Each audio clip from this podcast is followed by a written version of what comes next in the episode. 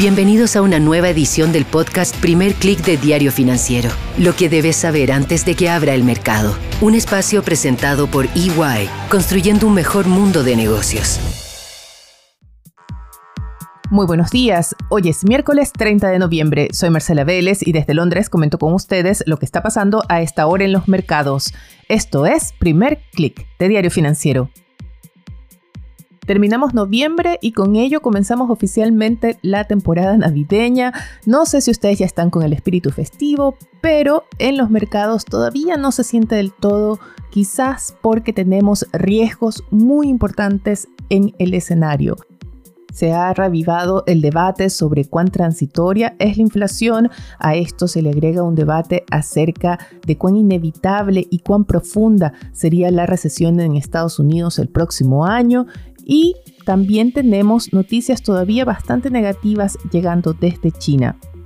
A pesar de todo eso, por hoy el inicio de la sesión es marcado por alzas moderadas prácticamente en todos los índices. La mirada está puesta en la conferencia que dará más tarde Jerome Powell, el presidente de la Fed, que participa en un evento de Brookings y en esta instancia va a presentar su panorama, su visión sobre la economía estadounidense. Los mercados esperan señales respecto a cuál será la trayectoria del ajuste monetario. Hay ya apuestas, según datos de Bloomberg, de que los mercados están internalizando dos recortes de tasas de interés hacia fines del próximo año. Esta puede ser una lectura todavía prematura, dado que la inflación se mantiene, si bien se ha desacelerado en Estados Unidos, la tasa de inflación todavía está cerca del 8%.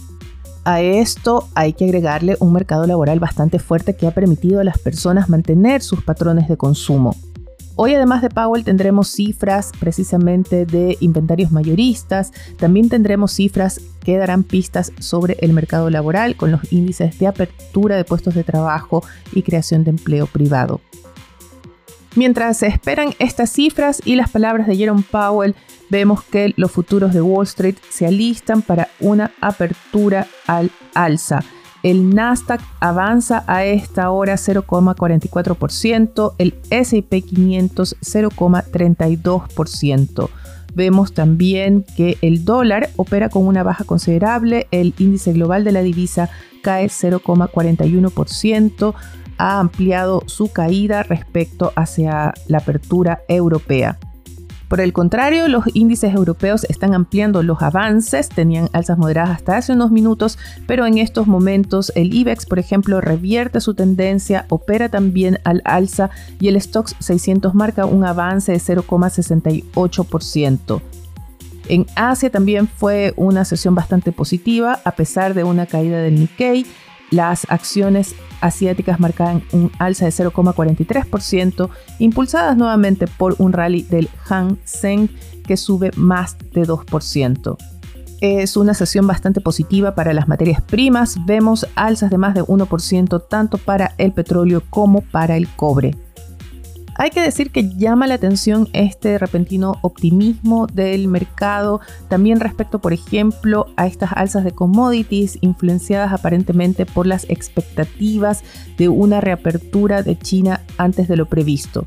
Esta interpretación de los mensajes del régimen de Beijing está siendo bastante optimista, ya marcó la sesión ayer y sigue pesando sobre las expectativas del mercado. De alguna forma se ha tomado este anuncio de una nueva campaña de vacunación para aumentar la protección de las personas de mayor edad, de mayores de 65, mayores de 66 años, como una señal de que Beijing también quiere terminar con la política cero COVID antes de lo previsto hasta ahora. Las proyecciones han apuntado por ahora a una reapertura de China hacia el segundo trimestre del próximo año. Hay otros menos optimistas como Oxford Economics o el Fondo Monetario Internacional que creen que este punto no llegaría hasta fines o en la segunda parte de 2023. ¿Tiene sentido el optimismo por el anuncio de una campaña de vacunación? La verdad, lo pongo en duda. Este es un proceso que va a tomar meses, que no garantiza el fin inmediato de las cuarentenas.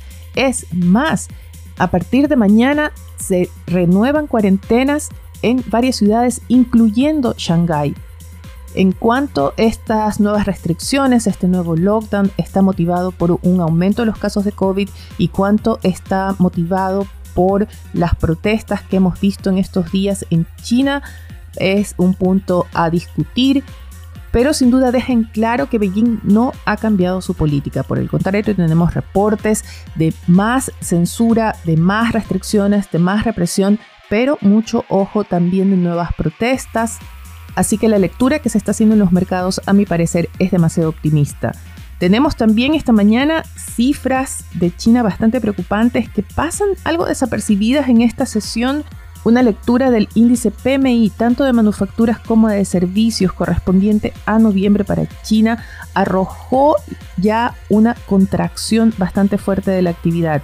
En el caso del índice de manufacturas se esperaba una cifra en torno a 49, esto ya marcaba una baja respecto a 49.2 de octubre, sin embargo el índice cayó a 48, adentrándose en terreno de contracción. Lo mismo sucedió con el PMI de la actividad no manufacturera, por ejemplo, comercio, servicios, y ya vemos que este índice cae a 46,7, adentrándose mucho más en terreno de contracción y esto va de la mano con las consecuencias de esos lockdowns, de esas restricciones que afectan el consumo, los viajes, en general la demanda interna. Un último comentario sobre China. Esta mañana tenemos las noticias de la muerte del expresidente Jiang Zemin. Él fue un hombre clave en la reapertura de China, en las reformas que llevaron a ese país a unirse a la Organización Mundial de Comercio, a abrir sus mercados. Fue un líder del proceso de reformas y si bien es cierto, estaba muy enfermo, se reporta que murió producto de una enfermedad bastante larga, una persona bastante mayor, en torno a los 96 años, pero su muerte llega en un momento en que la trayectoria de esas reformas, la trayectoria de esa apertura ha sido puesta en duda por el presidente Xi Jinping y quizás precisamente eso también ha alimentado las protestas recientes. Salgamos de China y veamos qué tenemos en la agenda para hoy. Será un día marcado nuevamente por Jerome Powell. También tendremos cifras de inflación de la eurozona, muy importante porque se pone a prueba ese diagnóstico de Christine Lagarde respecto a que la inflación en la eurozona todavía no alcanza un pic. De hecho, Francia reportó hoy que su tasa de inflación se mantiene en niveles récord. Vamos a ver qué pasa con el índice general del bloque.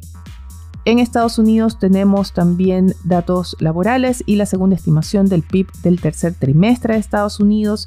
En Chile tendremos cifras de producción industrial, actividad del comercio y ventas de servicios a las 9 de la mañana. Tendremos cifras también de desempleo en Colombia y Brasil. Y por último, muy importante, es la celebración del Consejo General de la SOFOFA con la presencia del presidente de la CPC, Juan Sutil.